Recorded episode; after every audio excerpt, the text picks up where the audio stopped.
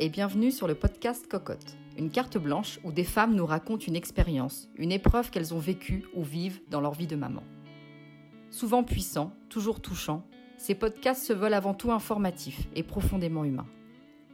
Si ces femmes ont accepté de se livrer, c'est parce qu'elles savent que leurs témoignages peuvent aujourd'hui en aider d'autres.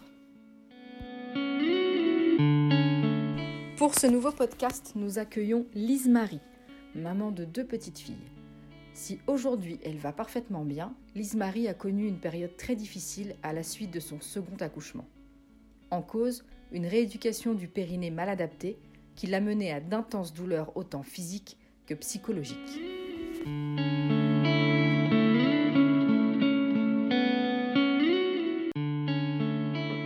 Je me présente, je m'appelle Lise Marie, je suis maman de deux filles, deux petites filles, une qui a 7 ans et l'autre qui a 2 ans.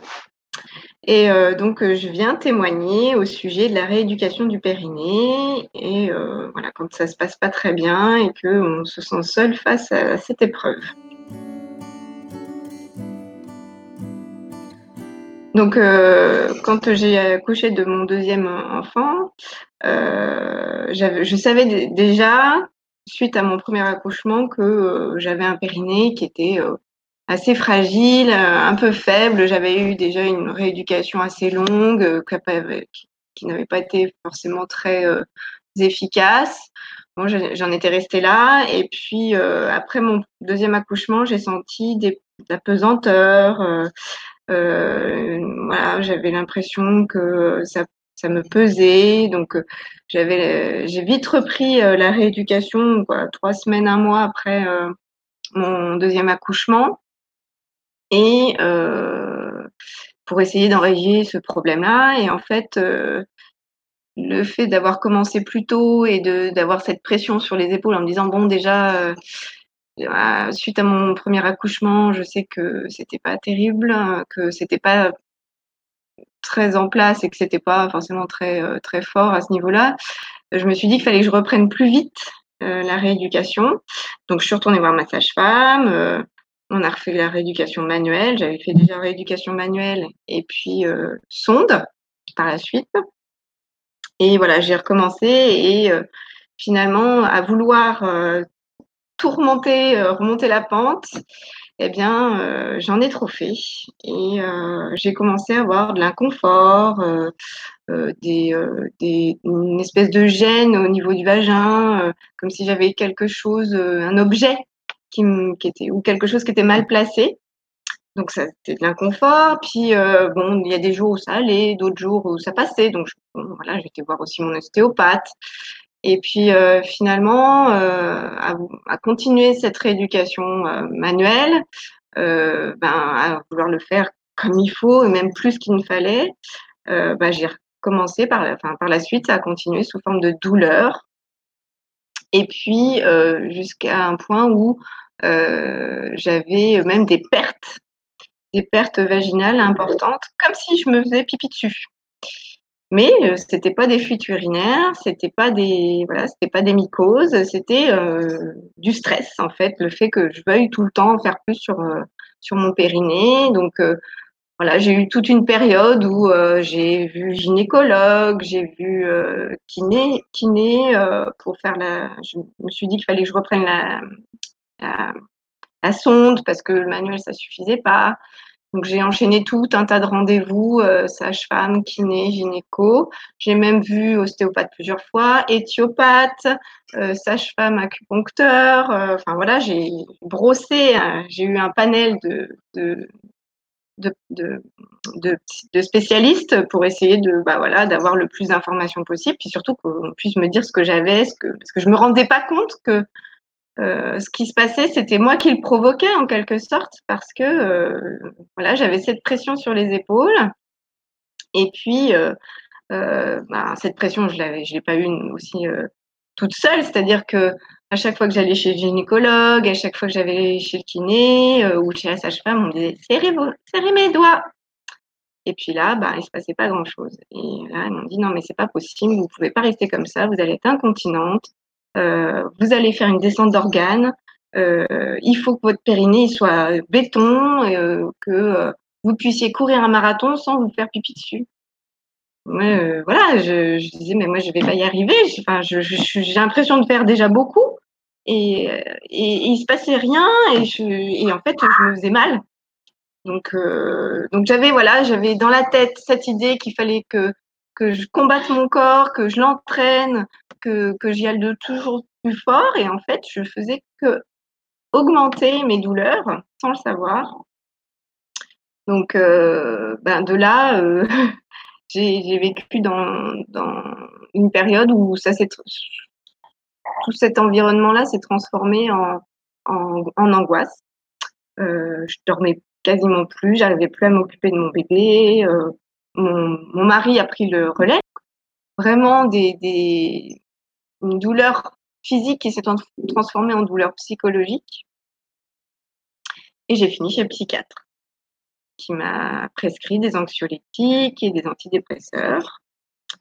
Euh, antidépresseurs et anxiolytiques parce que euh, j'avais euh, voilà, j'avais peur de faire une descente d'organes. J'avais peur que mes organes bougent, que, mmh.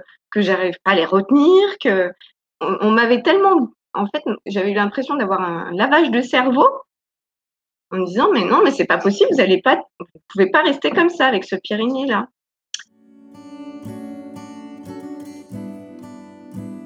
Pour raconter un petit peu les, premiers mois et où je me suis sentie seule, où, euh, où euh, j'avais l'impression que, que personne m'écoutait, que, que j'étais, euh, que c'est moi qui inventais les choses, que c'était parce que j'étais trop fatiguée, que que voilà, j'arrivais pas à être maman au top, etc. Enfin voilà, on avait mis plein d'autres choses dessus. Et en fait, finalement, à vouloir trop bien faire sous cette pression-là, eh ben, je me suis blessée, les muscles en fait, comme on blesse un muscle, une déchirure musculaire, ou etc.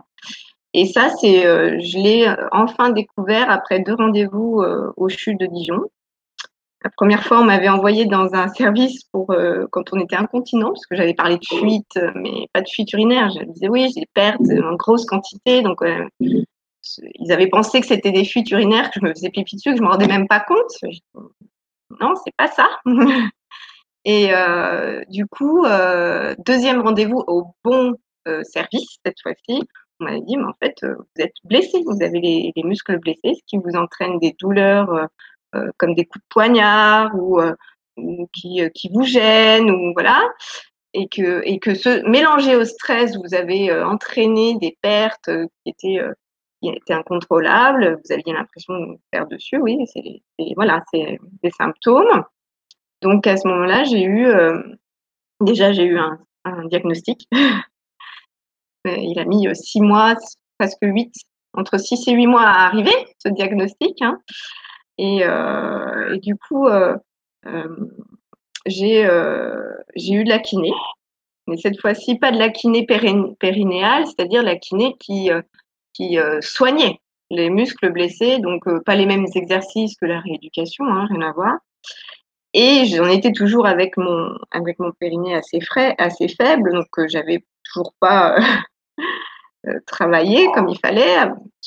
Je voulais dire de, des gynécologues et autres euh, kinés. Et euh, donc, cette fois-ci, je me suis orientée vers la méthode Guillarme, qui est un kinésithérapeute aussi, et qui a inventé une méthode douce. Il est situé à Chalon-sur-Saône, donc ça tombait bien, dans la ville où je suis. Et cette méthode, elle consiste à remuscler euh, les abdominaux ou euh, les, muscles du périnée par un souffleur qu'on met dans la bouche et euh, des flow bags qui sont des sacs de compression qu'on met sur le thorax. Donc tout est dans la respiration. Il n'y a aucun, y a aucune sonde, il n'y a aucune rééducation à l'intérieur du vagin, rien, rien de tout ça. Et ça, euh, dès la, disons que dès les dix premiers jours après l'avoir essayé cette méthode, euh, je commençais à, moins souffrir et à me sentir beaucoup mieux. En, parallèle, moi, j'ai fait beaucoup de recherches aussi sur Internet parce que, bah, voilà, moi, tout ce que je, tout ce que je, voyais, tout ce que je je savais ne me suffisait pas. Je comprenais pas euh, tout ce que j'avais. Alors, je me suis inventé plein de, plein de maladies. J'ai fait plein d'analyses. Euh, en, laboratoire. Alors, chaque fois, je me dis, ah, bah, c'est ça qui peut me provoquer ça, etc. Mes analyses étaient toujours bonnes, hein, donc voilà, on, s'invente même des, maladies, des, symptômes, etc. quand on ne sait pas. Hein. c'est vraiment le parcours du combattant. Et donc, il y a quand même un site que je recommande qui ne parle pas uniquement des douleurs du périnée, mais aussi tout ce qui est partie, voilà, gynécologique, vaginisme, toutes ces, toutes ces maladies, ces symptômes qui sont liés à cette partie très intime de notre corps, qui s'appelle les clés de Vénus.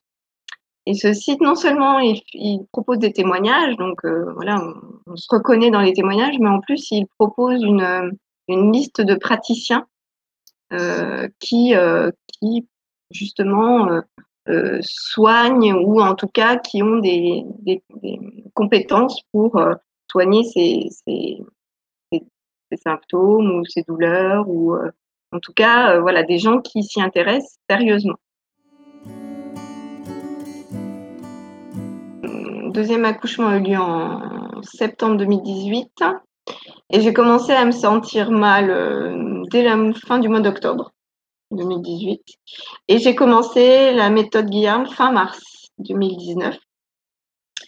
Et en gros, euh, je suis retournée à l'hôpital de Dijon au mois de mai pour le vrai diagnostic. Donc, entre-temps, de, mon propre chef, je suis allée voir cette méthode, je, suis allée voir Monsieur Guillaume.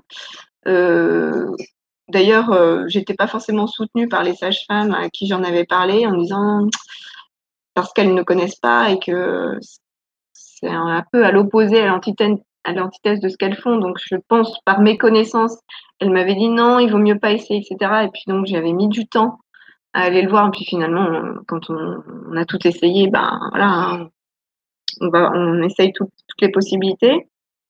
Donc, euh, j'ai commencé, euh, voilà, vraiment à me sentir mieux. Donc, euh, la kiné pour euh, réparer mes muscles, plus la méthode Guillaume, ça a duré donc euh, de mars jusqu'à, disons, juillet 2019. Voilà, la réparation, on va dire. Hein. les douleurs ont disparu quand même avant. Hein. Les douleurs, quand j'ai commencé la méthode Guillaume, un mois après, vraiment, je sentais quasiment plus de, douleur ou de gêne ou d'inconfort. Euh, aujourd'hui, euh, donc euh, deux ans et demi après, deux ans après, j'en fais toujours. Je fais toujours du souffleur et je le fais toujours par période. En fait, je fais des cycles. Trois, quatre mois, je vais en faire un petit peu tous les jours et puis je vais m'arrêter parce que je me sens bien.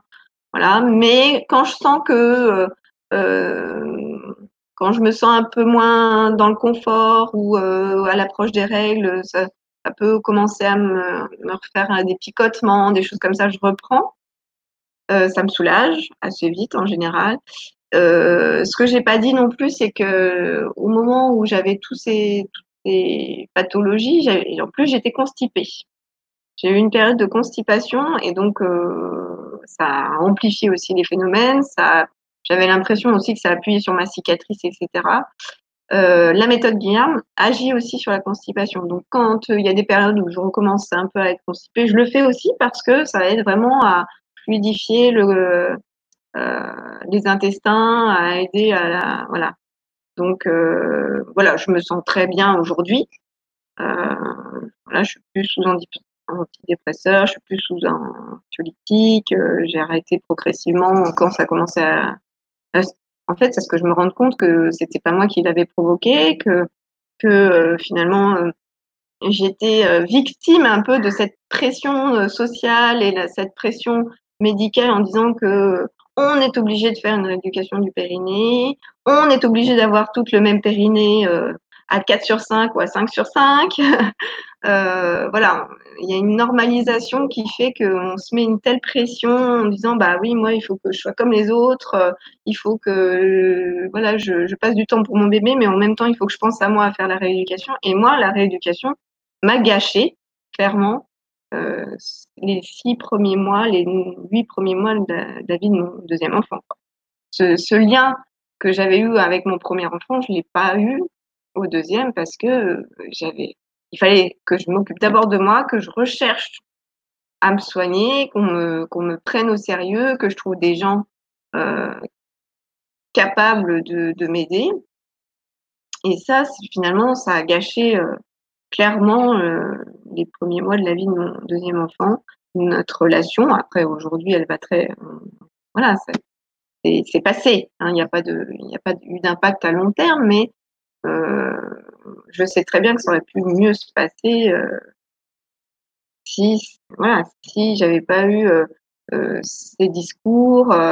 De ces gynécologues, de ces kinésithérapeutes, on est, il faut qu'ils comprennent qu'on n'est pas tous toutes faites pareil et que on peut vivre d'une manière différente et que ça peut très bien se passer voilà, sans qu'on soit toutes des super héroïnes, quoi. Ça me ferait pas peur d'en faire un troisième. Après, j'en veux pas un troisième. voilà, on a, on a choisi qu'on restait à deux. je peux vous assurer que j'aurais pas dit ça deux ans en arrière. j'aurais dit non, jamais, jamais un troisième. Euh, non, clairement, euh, cette méthode, je la recommande vraiment à toutes les femmes.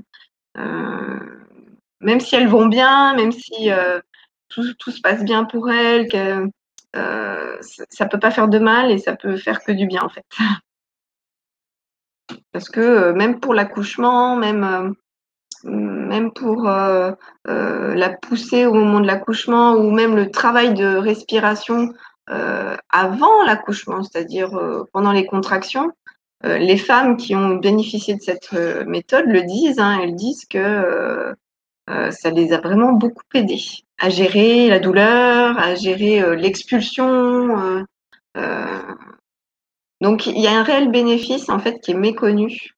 Et maintenant, de plus en plus de, de, praticiens s'y intéressent en fait, parce que euh, c'est une méthode douce, euh, c'est une méthode euh, qui fait du bien pour plusieurs choses en fait. Il n'y a pas que, il y a pour le dos, les problèmes de dos, les problèmes cervicaux, il y, a, il y, a, les problèmes de posture, même les problèmes ORL. C'est vrai que ça joue sur beaucoup de choses. Donc voilà, il y a même si même si on se dit mais non, moi j'ai pas besoin de ça parce que tout va bien. En fait, ça, ne peut pas faire de mal en fait. Ça peut que euh, apporter du, bien. Je suis pas payée hein, par euh, hein, pour dire ça, mais vraiment, vraiment c'est bénéfique.